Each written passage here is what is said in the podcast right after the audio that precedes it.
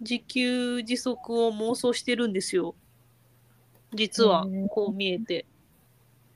そうなんだ。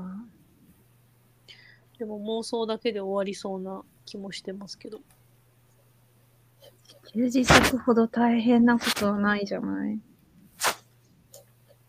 あーでも最近その若者で農業する人も増えてるし結構その、うんなんか Web3 系のことやりながら農業やるみたいななんかそういう人も多い気がします。うん。えー、そうなんだ。確かに農家の方でね、あの、コミュニティ作ったりとか NFT やったりっていう人結構よく聞きますし、なんかそういうのを見ると、応援したいなっていうふうに思いますよね。うん、あ、そうなんですよ。なんかあの、トマジョダオっていう、なんか農業やってる人の DAO が、はい、あって、そことか、その農家さんから直接、イーサとかで農産物買えるんですね。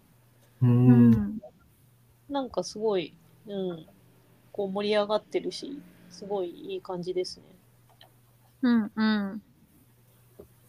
なんか、生活力というか、サバイバル力というか、何が起こっても暮らしていけるぞっていうのはかっこいいですよね。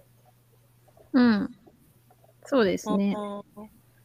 いやー、そうですね。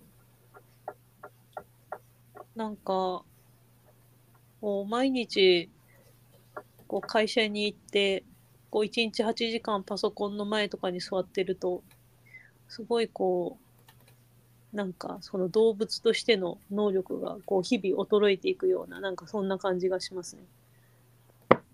へえ。深いですね。深いですか？